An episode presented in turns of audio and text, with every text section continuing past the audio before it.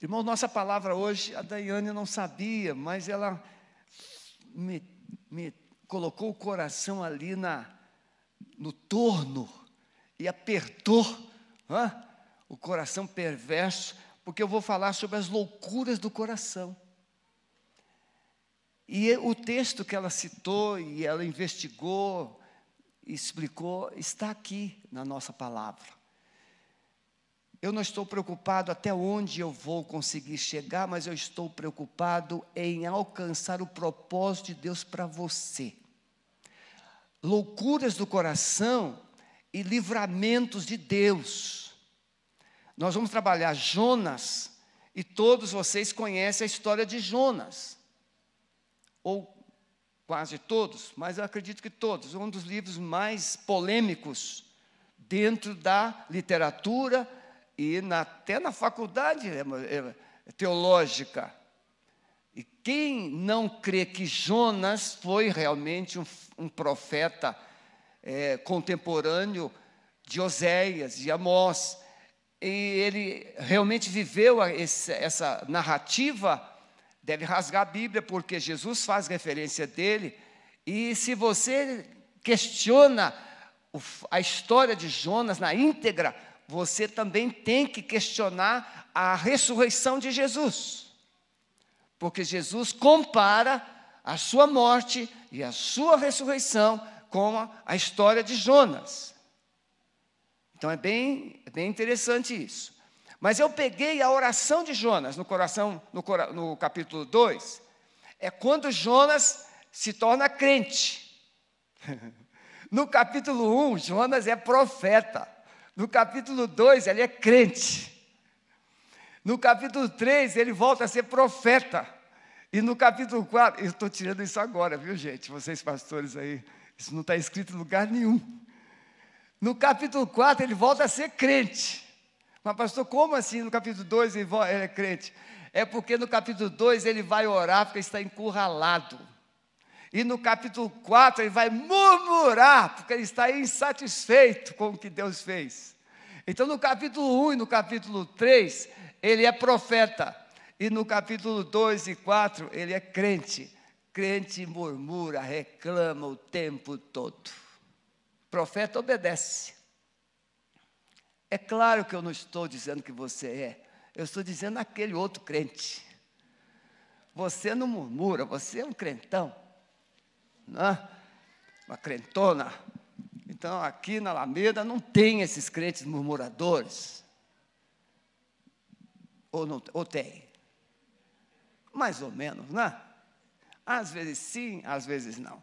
Então, o texto está aí, né, de 1 a 10. E orou Jonas ao Senhor seu Deus das entranhas do peixe. Jonas decidiu orar quando não havia outro jeito, outra coisa a fazer. Quem aqui já tomou as decisões, já fez tudo que tinha que fazer, foi para onde queria, falou o que não devia, é, pisou na, na, na manteiga, na casca de banana, caiu, pintou sete. Quando descobriu que não tinha mais para onde ir, o que fazer, eu vou orar já machucou um montão de gente, já decepcionou até a você mesmo, e depois, quando você percebeu que estava num beco sem saída, assim: temos que buscar a Deus, temos que buscar a Deus, temos que orar. Foi o que aconteceu com Jonas. Então, o texto é esse, eu não vou ler, depois você vai ler em casa. Jonas capítulo 2, de 1 a 10. Jonas está no ventre do peixe. O texto que foi colocado, ele fala que é baleia, não é baleia, é um grande peixe, ninguém sabe que peixe é. Então, é apenas uma das versões que traz essa referência de Mateus 12. Jonas então era um profeta, ele foi profeta há 40 anos, não foi um profetinha que foi levantado só para ir lá em Nínive, não, ele era um profeta atuante. Ele profetizou no reino do norte, vamos mostrar daqui a pouco. Jonas é contemporâneo de Amós e Oséias, e Oséias também foi um profeta de um tempo difícil. É no tempo de Oséias que Deus compara, é, Deus coloca Oséias como tipo de Deus, a figura de Deus, e a nação de Israel a, a, a, como uma prostituta. Olha o tempo que Jonas profetizou. E Oséias vai se casar com uma prostituta, mostrando que Deus é amoroso o suficiente para amar você nos mais profundos abismos do pecado. Deus não deixa de te amar porque você peca muito. E Deus não te ama mais porque você não peca. Só que Deus também não tira as consequências dos seus pecados. Ele te ama, mas Ele não poupa você das consequências. Usou o cartão de crédito, gastou além do que podia, depois chega a fatura e você diz: Meu Deus, o que, que Deus tem a ver com essa fatura do seu cartão de crédito? Nada. A não ser que tenha sido uma cirurgia, que tenha sido remédios que você tinha que comprar, uma coisa, um acidente que aconteceu. Aí sim, eu creio que Deus assim, essa fatura aí eu vou te ajudar. Mas se você decidiu ir na onda do brilho dos olhos. Jonas é um personagem que tipifica Jesus. Jesus vai fazer a referência dele. E no texto de 2 Reis 14, ele vai profetizar no reino do norte, no tempo de Jeroboão. E Jeroboão tem grandes vitórias e o reino prospera de forma tremenda. Jonas amava, irmãos, há, há, alguns teólogos chegam ao ponto de dizer que Jonas era mais ideológico do que profeta. Tem gente que é mais batista do que cristão, tem gente que é mais assembleiano do que cristão, tem gente que é mais católico do que cristão, tem gente que é mais pentecostal do que cristão. Primeiro, eu sou cristão, filho de Deus, que sirvo a Deus em uma denominação tal. Mas primeiro você é filho cristão, você é um discípulo que está servindo numa determinada igreja. Não, eu sou pentecostal, sou batistão. Pode ser, mas primeiro, então Jonas, ele tinha muito um conceito ideológico. Na hora que Deus o chama para ele ser profeta, para falar aos ninivitas, ele disse: assim, não, que essa raça vai para o inferno. Ele odiava os assírios. E não é, o, não é objetivo nosso dizer o porquê. Simplesmente havia o que? Uma rusga. E olha que é bem antes. Isso aqui está acontecendo, sabe quanto tempo antes da destruição de Nínive, irmãos? Cem anos. Jonas foi usado por Deus para postergar o juízo sobre Nínive 100 anos. Foi bem antes também da destruição do reino do norte. O reino de Israel e o reino de Judá ficava. Então Jonas, o livro é, é um dos livros mais críticos, tal qual de Gênesis. Quando alguém nas universidades vai fazer referência de Gênesis, é mito. Arca de Noé, mito. Dilúvio, mito. Nada disso aconteceu. Isso é história. Criacionismo, mito. Mas nós cremos que o livro de Gênesis é inspirado por Deus. Da mesma forma que o livro de Jonas, ele vai narrar uma história que de fato ocorreu, aconteceu. Vamos aprender três coisas importantes nessa história da loucura do coração. E eu quero que você vá projetando o seu coração no coração de Jonas para saber se você está ou tem reagido parecidos, assim similar com, com Jonas. Porque nós somos muito bonzinhos. Deus tem mandado você fazer algumas coisas e você acha que tem feito tudo certo. Deus tem dado a você algumas direções, Deus tem pedido a você, ou Deus tem colocado nas suas mãos algumas responsabilidades. E você pode estar pensando que tem cumprido todos os propósitos que Deus tem colocado na sua vida.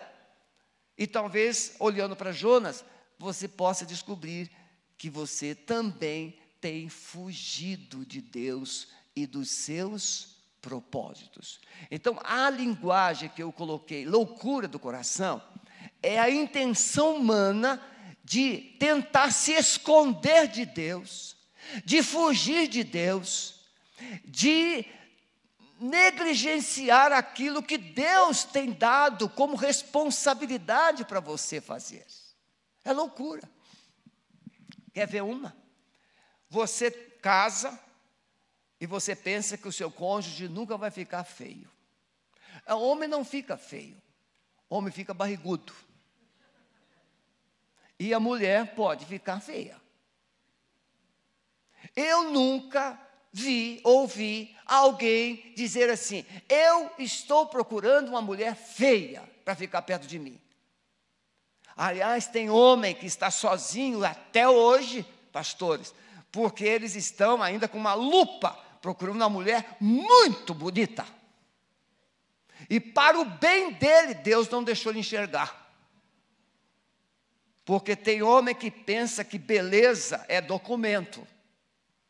Quer ver? Um homem, a mulher braba. Quem aqui conhece alguma mulher braba? Eu sabia que você, filha, iria levantar a mão. Mulher braba.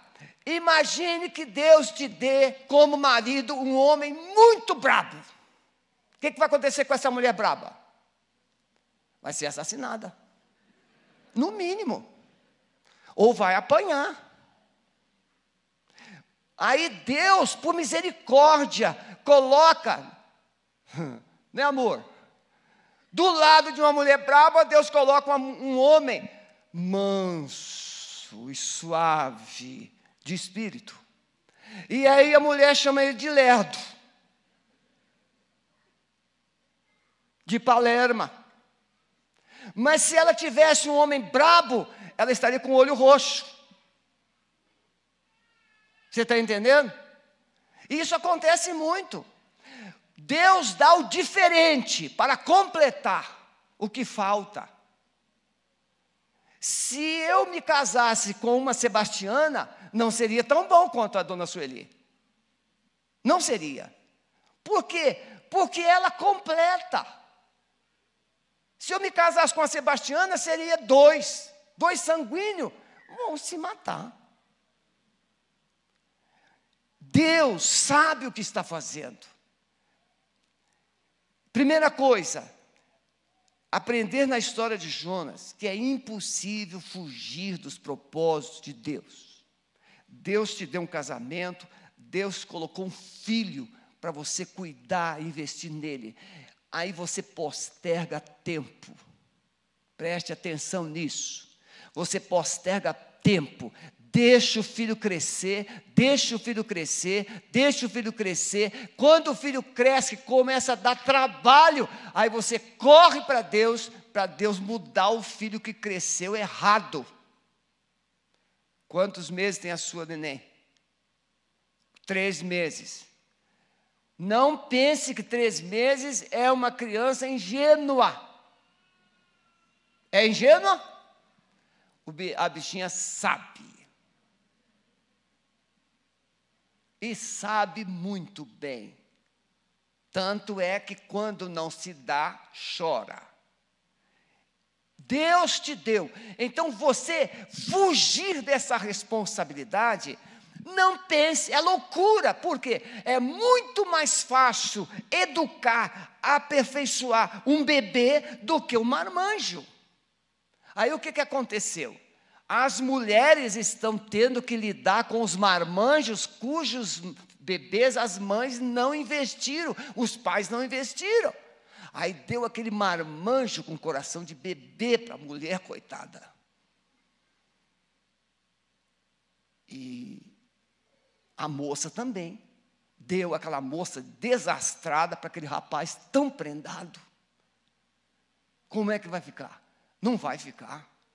Então é loucura a gente pensar que a conta não vai chegar. A conta vai chegar, como chegou para Jonas. Então vamos aprender. Quando fugimos de Deus e de seus propósitos, nós causamos, causamos dor, sofrimento, no, em todo lugar que a gente chega. Porque nós estamos fugindo. Olha o Adão. O Adão, quando pecou, ele saiu fugindo e se escondeu. Você acha que Deus chegava no Éden, todas as vezes que ele chegava lá, para se encontrar com Adão e Eva, você acha que Deus o chamava assim, Adão? O que, que vocês acham? Chamavam? Os seminaristas aqui, os pastores? Assim o programa? O que, que você acha, Roberto? Deus chamava Adão todas as vezes que chegava lá: Adão! Não, irmãos, porque Adão não havia pecado. E por ele não ter pecado ainda, ele permanecia na presença. Deus está chamando gente que saiu da presença. Gente que foge é gente que está com a consciência de que fez algo que não deveria ter feito. Gente que tem consciência pesada sabe que não deveria ter feito aquilo, sabe? Culpa. Então o, o, o Jonas sabia muito bem. Deus falou assim: vai para Nínive. Ele falou assim: eu vou para Tarsis. E o texto diz: para fugir da presença do Senhor. Olha, um profeta. Irmãos, não é uma criança, não é um adolescente, é um profeta. Veja, um pastor, um líder. Não, eu vou para outro estado, eu vou para outro país, porque eu vou fugir desse negócio. Tem como fugir? É loucura. Deus mandou casou, não, eu vou fugir desse casamento, eu vou sair desse casamento, loucura. Então nós vamos semeando sofrimento por todo lugar que a gente passa. Quando fugimos de Deus, tomamos caminhos que só nos leva para para baixo. Ele desce e desce e desce até que ele desce para o fundo do mar. O marinheiro jogaram Jonas para o fundo do mar. Quando fugimos de Deus e de seus propósitos, somos encurralados. Quem aqui já se sentiu encurralado numa situação da sua vida? Levante a mão. Foi fácil sair? Se é que já saiu. Não é verdade? Vocês saíram de férias já, tá? Eu ainda não. Já gastaram tudo que podiam. Agora vai chegar o quê? O boleto. O meu corpo pode estar ainda cansado, mas o boleto ainda não chegou. Quando a gente sai, a gente vai vivendo assim situações, quando a gente foge de Deus e a gente se depara com uma muralha na frente. Mas aí a gente pega o Salmo 18, eu com o Senhor eu salto muralhas. Quando você salta, Deus aumenta um pouquinho a altura dela. Porque Deus quer que você resolva as questões, as situações que te levaram a viver essa realidade.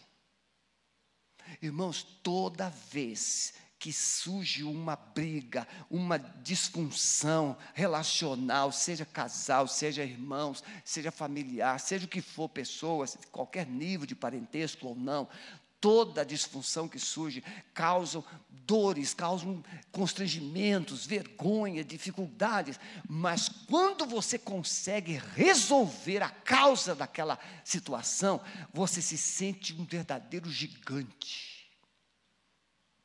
porque você fica leve como uma pena. Porque você cresce, você está com Deus. eu estou tentando avançar nesse início para não perder o que eu preciso chegar. Então Jonas desce até ele ficar num lugar que não tinha mais para onde sair, lá dentro do peixe. Pastor Pascoal Peradini pregou aqui há uns anos atrás, muitos anos atrás, e ele disse que quando Jonas saiu do mar, o peixe vomitou Jonas, aquela, aquela química do, é, do peixe, que fica dentro do peixe, descascou a pele de Jonas. E Jonas sai meio assim, albino. E essa figura, isso, pastor Pascoal falando, e a gente ficou bastante assim, é, convencido disso. Ele disse: aquela figura de Jonas era muito parecida com a divindade que os ninivitas criam. Eles criam uma divindade que vinha do mar. Então, quando sai aquele homem todo malhado do mar, os ninivitas assim, é um Deus. E aí Jonas traz uma mensagem de Deus. E o povo aceita na íntegra e se converte. O rei manda que até os animais façam jejuns. Olha que arrependimento.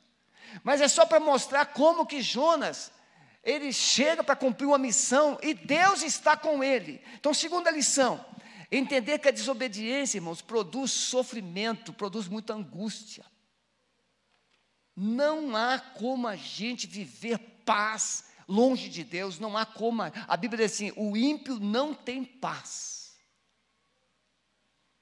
Muitas decisões erradas têm nos levado para lugares de solidão, de dor que nós não conseguimos lidar com a nossa situação. Nós olhamos para todos os lados e nos sentimos sem saída. Escolhas que foram feitas. E muitas vezes as escolhas, como foi dito aqui pela Daiane, na hora do momento de dízimo de oferta, escolhas que foram baseadas na inveja e no orgulho. Quer ser igual, quer fazer o que o outro está fazendo. E muitas vezes você não está fazendo o que Deus mandou você fazer, você quer fazer o que o outro está fazendo, porque você quer surfar na onda do outro. Jonas não queria fazer o que Deus mandou, ele queria fazer o que ele achava que era certo fazer. Preste atenção nisso. Na dor descobrimos o valor da oração. Veja, Jonas não orou quando ele decidiu descer a Jope. Jonas não orou quando ele foi comprar passagem. Bem, eu vou comprar uma passagem, mas, Senhor, é, eu devo comprar essa passagem? Não. Vou fazer uma sociedade, eu vou fazer uma viagem, vou fazer isso, vou fazer aquilo. Irmãos, teve um, um livro que eu li que o pastor disse que ele estava no hotel e o hotel mandou uma mulher de programa lá para o quarto dele. E claro que ele não recebeu, fechou a porta. E aí o pastor olhou pela janela, tinha mulheres de programas ali naquela praça. Sabe o que, que ele fez, irmãos? Ele pegou, ele fechou a porta do quarto por dentro e jogou a chave do quarto dele pela janela. Para não cair na tentação de sair. Ah, pastor, é louco. Pois é, louco para não pecar. Tem gente cometendo loucuras para pecar. Tem gente cometendo loucuras para desobedecer a Deus. Mas a gente precisa ser louco para não pecar. Aí de manhã, como é que ele vai sair do quarto? Ligou para a porta e disse: Olha, eu acabei né, deixando a, a chave cair pela janela. Vem abrir meu quarto. E ele foi tomar café.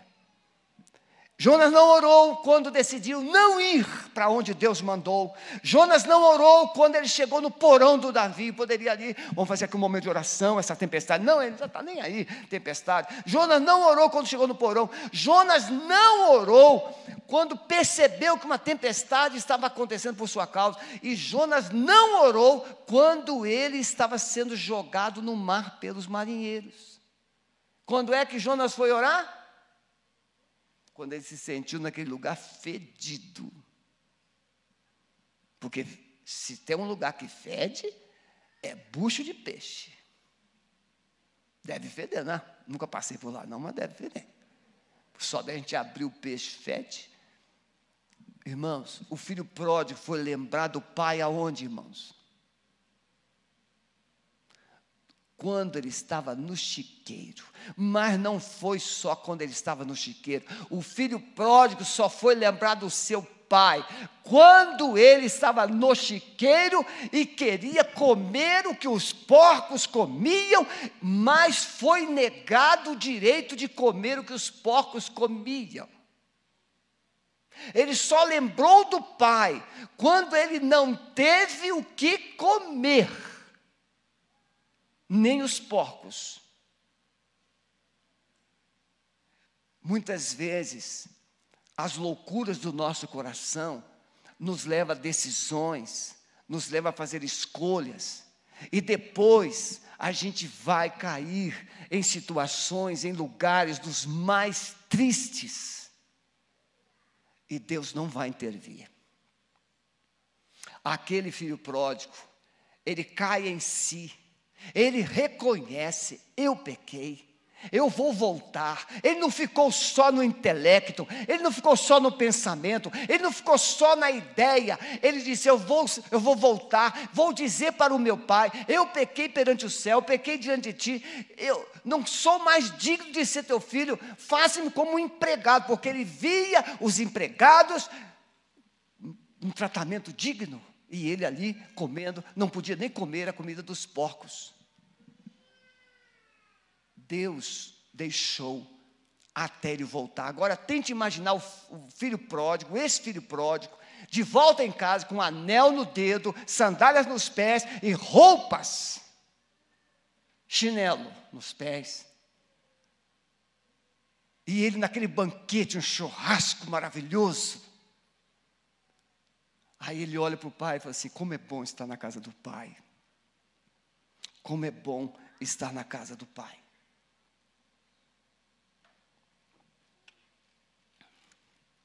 Irmãos, terceiro e último lugar, entender que Deus ouve a oração. Muito bem, Deus tem mandado você, Deus tem propósito para a sua vida, Deus tem uma direção, Deus tem mandado ou colocado situações para você viver e fazer, responder, e você tem dito não. As consequências chegaram, e você talvez esteja procurando um culpado, ninguém me ajuda, né, ninguém se importa comigo. Você fez as escolhas, você foi, você desobedeceu, mas você agora está procurando culpados. Jonas chega na ventre do peixe e aí ele vai fazer essa oração. Ele vai dizer para Deus: Na minha angústia eu clamei ao Senhor, e ele me respondeu do ventre do inferno Olha o que, que Jonas diz. Do ventre do inferno, ele chama o ventre do peixe de uma sepultura, lugar de morte. E o Senhor ouviu a minha voz. Irmãos, Deus não teria ouvido a voz dele lá no, em Jope? Teria ouvido. Ele poderia ter dito, mas Senhor, manda outro. Não, ele decidiu não ir. Orar, irmãos, é a gente rasgar o nosso coração para Deus. E às vezes o único lugar que nós vamos rasgar o nosso coração é quando nós estamos encurralados, sem saída, sem condições de tomar outra decisão, não tem outra. Ah, eu não gosto, eu, eu não gosto de injeção, não. Ah, é? E agora com a vacina?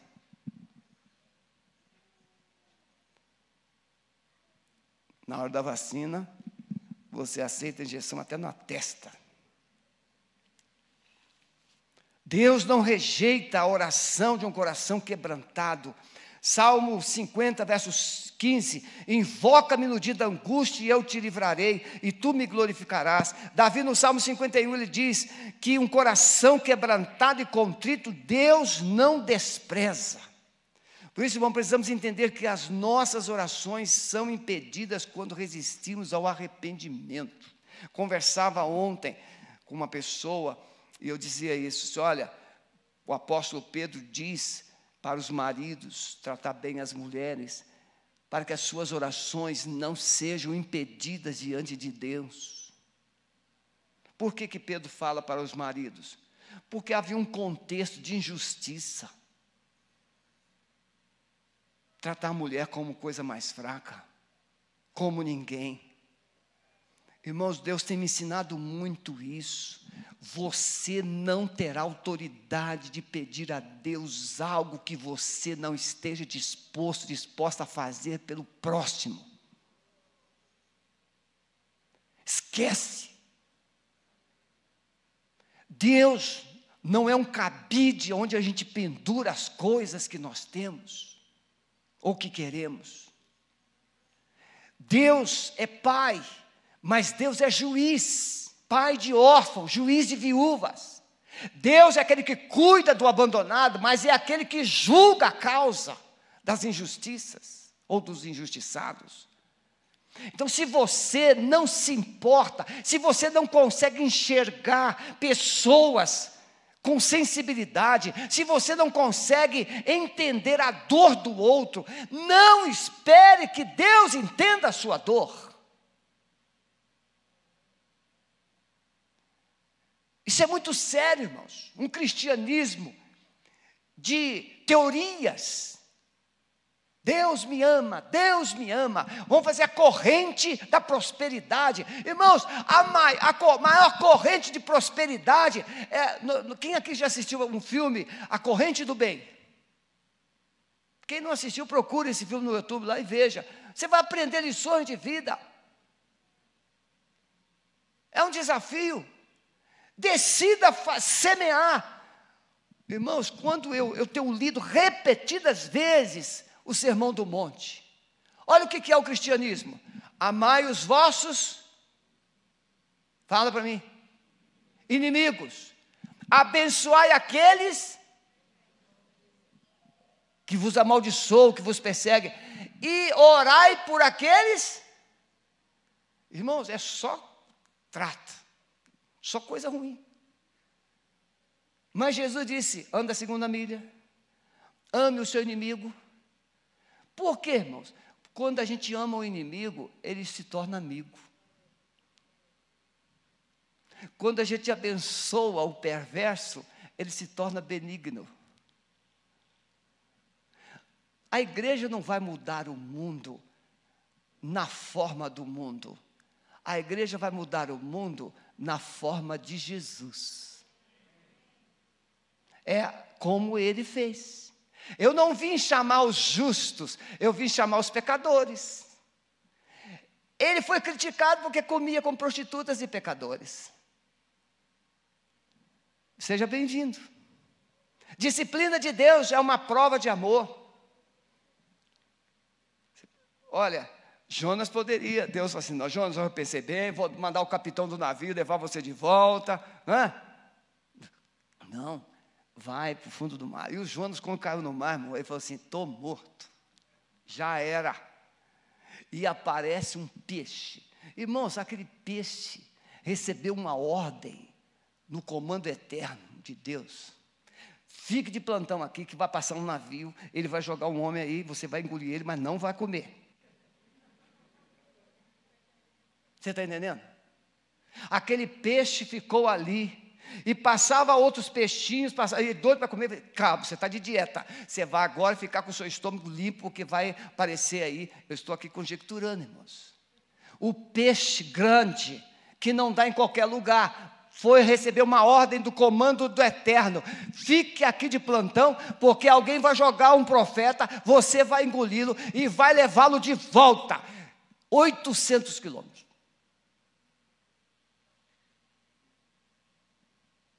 E o peixe teve que nadar rapidinho. Doido para fazer a digestão do Joninhas. Mas não fez. Deus poderia ter livrado Jonas, mas não livrou. Porque Deus sabia que somente no ventre daquele peixe fedido é que Jonas iria cair em si, se arrepender e voltar a entender que ele era profeta. E tinha uma missão. Jesus disse: Vós sois o sal da terra, vós sois a luz do mundo, assim resplandeça a vossa luz, para que brilham através das vossas boas obras. Não é a gente brilhar com a roupa, não é brilhar com discurso, não é brilhar com declarações de amor. Não, amor é ação. Eu mostro que amo com atitudes. Eu mostro que creio em Deus com atitudes de fé. Precisamos entender que a maior tragédia do, do homem e do pecado é levar o homem para longe de Deus. Se você quer ver a pior coisa que pode acontecer na sua vida, é você ser levado para longe de Deus. Baixa a sua cabeça, por favor. Pense no que eu vou te dizer agora. O pior castigo que você pode receber é Deus deixar você fazer o que deseja o seu coração. A pior coisa que pode acontecer na sua vida é Deus concordar com o seu coração. O seu coração, só Deus conhece, nem você mesmo conhece. Jeremias diz isso: enganoso é o coração, mais do que todas as coisas, perverso, quem o conhecerá? Eu, o Senhor, esquadrinha o coração, prova os rins, e isso para dar a cada um segundo os seus caminhos. Quando fugimos de Deus, nos tornamos prisioneiros de nossas escolhas. O caminho da desobediência sempre nos conduzirá a abismos mais profundos. Por isso, nessa manhã, Deus está te chamando para voltar ao seu propósito. Deus tem um propósito de usar a sua vida, e Ele quer que você o faça com alegria duas perguntas. Você que está em casa e você que está aqui. O que Deus tem colocado na sua vida para administrar, para fazer, missão, propósito, e você tem negligenciado. Você tem embirrado para fazer do seu jeito. Você que está aqui, Nesta manhã, Deus está te chamando de volta para um propósito de andar com Ele, de servi-lo, servi-lo com alegria. Seja seu vizinho, seja seu parente, que seja um impedimento. Eu quero que você pense, por favor, no que eu vou te dizer agora. O seu coração tem sido roubado pelas suas emoções.